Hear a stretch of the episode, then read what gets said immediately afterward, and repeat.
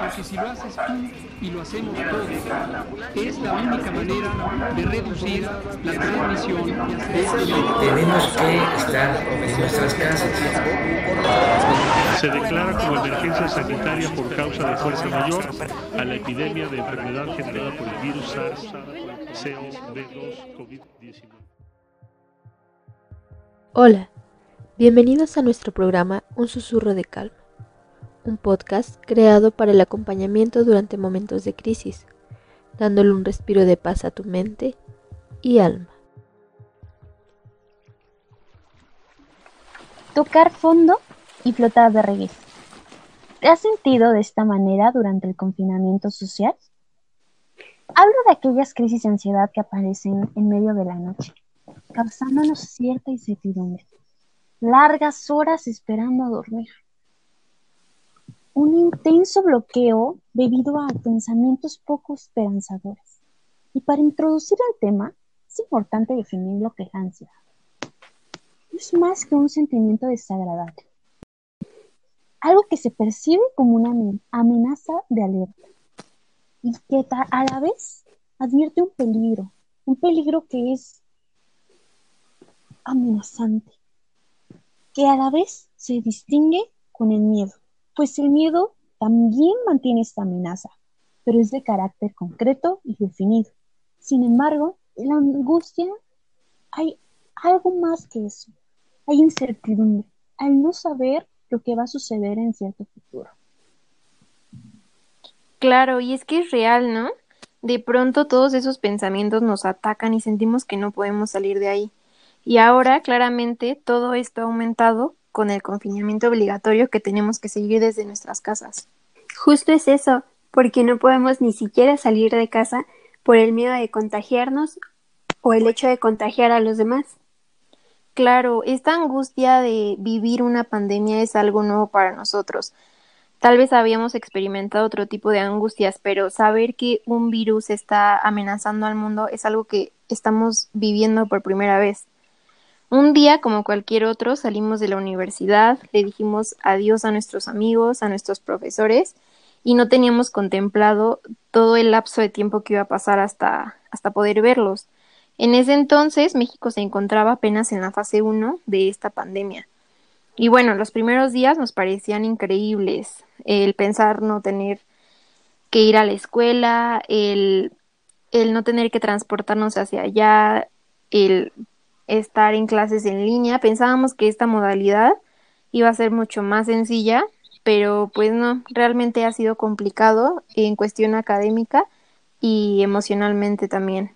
Bueno, en ese entonces era apenas marzo y contemplábamos que íbamos a estar en cuarentena durante un mes, pero ah, pues ahora es mayo. Y es que estamos pasando por un duelo, por supuesto que sí.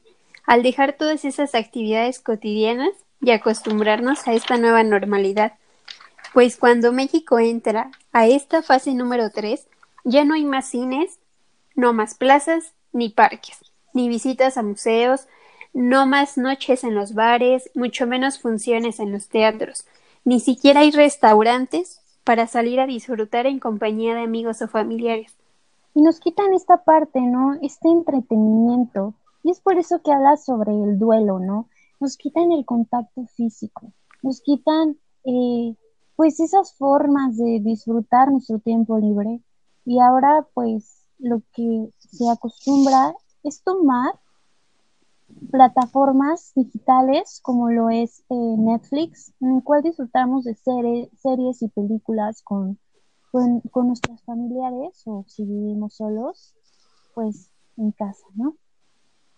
Es precisamente eso, es el despegarse del contacto físico del que estamos tan acostumbrados y entrar a este nuevo mundo virtual, el que se convierte en la única forma de comunicarse con los demás.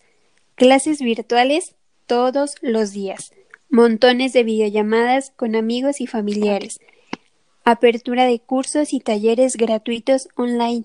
Hasta queremos aprender a hacer esa receta que vimos en Facebook. Y todo con el fin de amenizar la cuarentena, que hasta ahora se ha convertido en una situación que nos ha traído malestares de todo tipo, emocional y que incluso pueden llegar hasta convertirse en físicos. Todos nos necesitamos los unos a los otros, pues siempre había sido así. Estar aislado de otras personas que queremos puede empeorar nuestra salud física y mental, y puede desencadenar ansiedad y depresión. Y en esto cabe aclarar que, pues, eh, este nivel emocional se transporta a lo físico al tener síntomas de ansiedad. ¿Qué es lo que sucede aquí? A la incertidumbre de un nuevo virus que hasta el sector salud desconoce, pues se va a ver alterado en nuestra vida, ¿no?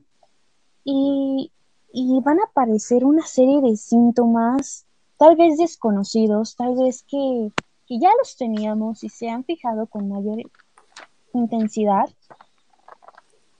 y, pero estos síntomas van a configurar nuestra condición en la salud mental que poseemos, ¿no? Es por eso que quiero preguntar, ¿tú cómo te sientes? ansiedad en el primer mes, ya que perdí novio y también perdí algunos amigos, entonces siento que entré en esa ansiedad en la que no me sentía bien conmigo misma, me sentía triste, por lo tanto no tenía quien me escuchara, estuve buscando amigos, este también no podía dormir. Como que me siento cansada, aunque duermo mucho, alteración del sueño, porque a pesar de que duermo mucho, duermo muy tarde y me despierto muy tarde, no puedo dormir. La fatiga, la alteración del sueño y los problemas para prestarle atención a las cosas. Principalmente son eh, la alteración del sueño. Mm, mi alteración en el sueño creo que va de la mano con la preocupación que siento como todo el tiempo por los asuntos académicos. Bueno, al escuchar estos audios seguramente te sentiste identificado con alguno de los síntomas que mencionó nuestro público o quizás ya lo sentías, pero se han potencializado de cierta manera al estar en aislamiento social. Y es muy probable que estés pasando por un periodo de ansiedad. Es completamente normal, pues de un día a otro nuestro panorama de vida cambió y quizás las tareas que, que tienes o Tal vez extrañas socializar con tus amigos, ver a tu pareja o simplemente salir de casa. Y tienes muchísima razón, Andy. Es una realidad que el ser humano no está acostumbrado a vivir. El no salir de su casa durante tanto tiempo es obvio que nos va a causar un conflicto, por lo que es altamente probable que algunas personas aumenten sus niveles de ansiedad y lo pueden estar manifestando a través de todos esos síntomas antes mencionados, pues hay un bombardeo de noticias por todos lados, en Facebook, en Twitter, en la televisión y hasta en la radio. Y varias de ellas son las famosas fake news. En fin, aunque evitemos el tema, siempre está presente en nuestras pláticas. Estamos cansados y también angustiados, pero deseamos sentirnos productivos durante la permanencia en casa. Precisamente es eso lo que nos angustia muchísimo. Nos preocupa demasiado obtener un reconocimiento hacia los otros, que si hacemos eh, ejercicio o no, que si aprendemos a cocinar algo, que si nos inscribimos a un curso o un taller. Nos importa demasiado certificar que hemos hecho algo con nuestras vidas durante esta pandemia. Sin embargo, esto puede llegar a ser contraproducente, pues lo único que hacemos es estresarnos y saturamos, saturarnos mucho más. Y ese es el resultado que queremos obtener al finalizar esta cuarentena, que pues bueno, ya se ha vuelto eh, sesentena, al, al, pues a este encierro, ¿no? Que queremos eh, tener mm, muchísimas actividades concluidas, estos cursos que también nos mencionas, y que de alguna manera pues sepamos que hemos hecho algo productivo en nuestra vida, ¿no? Pero hablando de productividad, yo creo que también este, es importante destacar que no, no solo hay una productividad a nivel físico o a nivel intelectual, sino que tiene que haberla de, a nivel emocional. en la que esté conectada esta parte de, de, de sanarnos, de sentirnos bien, de encontrar cualquier actividad que tal vez no habíamos podido hacer, pero podríamos pues hacerlas en, en este momento de confinamiento al tener esta disposición de tiempo.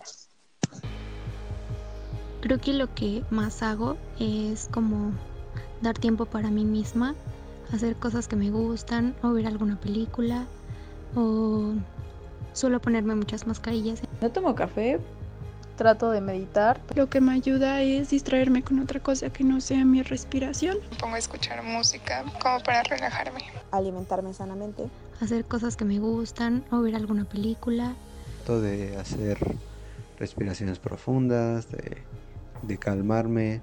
Eh, hago ejercicios para poder meditar como estilo yoga y trato de comer un poco mejor me he mantenido creo que ocupado. Tomar agua o alguna bebida que sea de mi agrado o incluso un dulce. Convivir más con mi familia, creo que también ha sido algo que me ha ayudado un poco.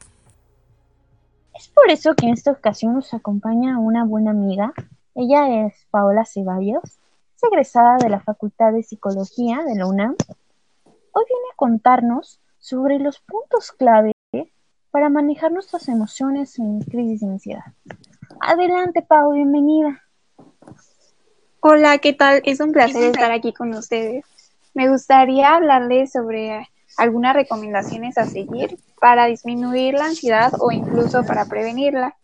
Para esto es fundamental mantener hábitos saludables.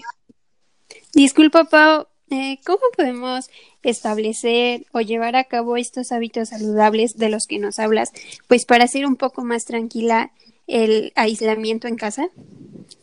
Claro, con hábitos saludables me refiero a comer de manera sana, a dormir bien, lo ideal es de 7 a 9 horas diarias, hacer ejercicio físico de manera regular. Y también algo importante es no excederse en las horas que se dedican a hacer actividades académicas, que sé que es difícil por la carga de trabajo que se tiene, pero es posible estableciendo horarios y siguiendo una rutina en la que también encontremos tiempo para nosotras mismas y para poder comunicarnos con nuestros amigos o nuestros familiares. Oye, en cuanto a esto, Pau, me gustaría pues preguntarte, ya que pues lamentablemente hemos tenido que separarnos de nuestro, nuestros seres queridos eh, a propósito de la, de la sana distancia, ¿qué alternativas nos puedes dar en cuanto a seguir en contacto, tal vez no de esta manera pues tan cercana, pero, pero no alejarnos totalmente de ellos. La tecnología ahorita es una herramienta fundamental para nosotros. La distancia que debemos de tener en esta cuarentena es física, pero no tiene que ser emocional. Y con la tecnología nos podemos seguir comunicando con nuestros seres queridos a través de mensajes, llamadas o videollamadas. Y la importancia que tiene esto es que mantener contacto con quienes nos sentimos cercanos profundiza nuestros vínculos y nos permite sentirnos apoyados y seguros. También algo importante es que tenemos que aprender a identificar los pensamientos negativos. Este es un punto muy importante, ¿no? Bueno, yo creo que muchos no tenemos esa inteligencia emocional que nos permite identificar aquellos pensamientos negativos y pues aprender a sobrellevarlos. Y bueno, tú como psicóloga, ¿qué nos podrías recomendar para, para este punto que nos comentas? Bueno, los pensamientos negativos son aquellos que nos hacen sentir malestar e intranquilidad y estos no siempre son verdaderos, no son reales.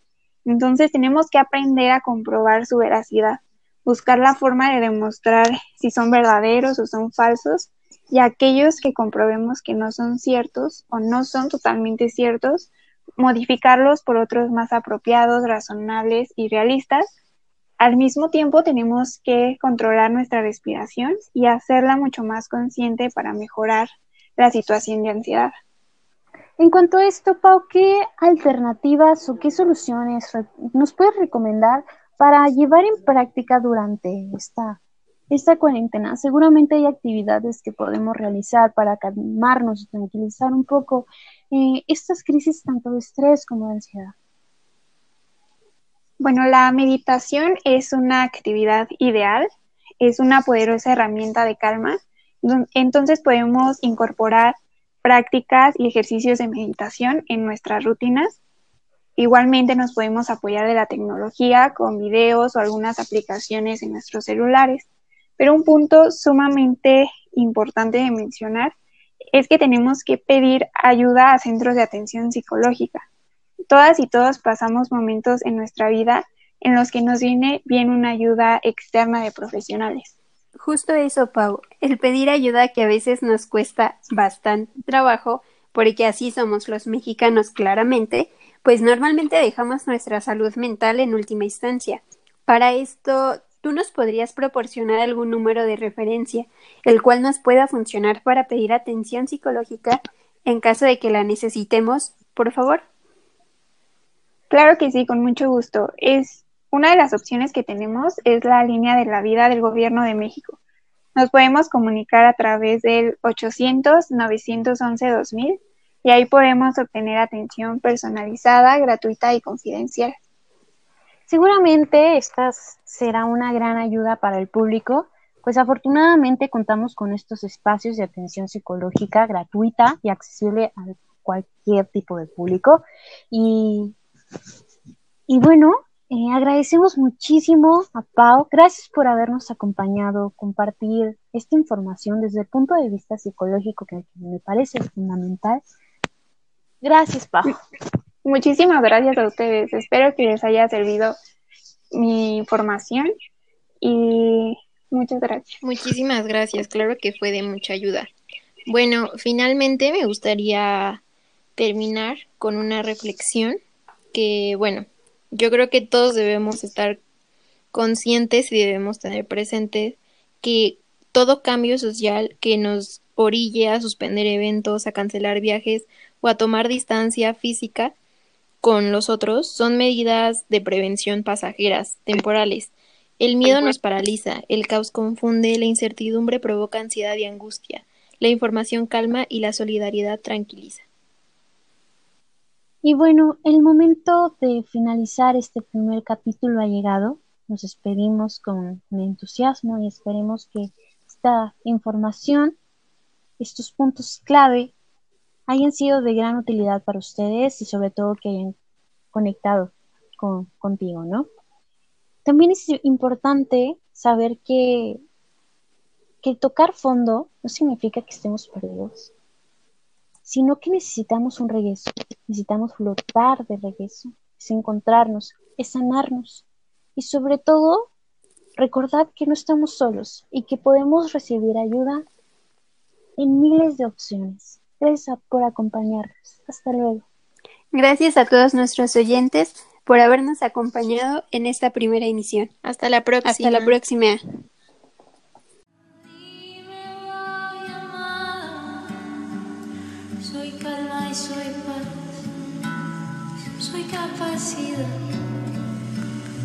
De estar bien y amar, de estar bien amar, bendita ansiedad, bendita ansiedad.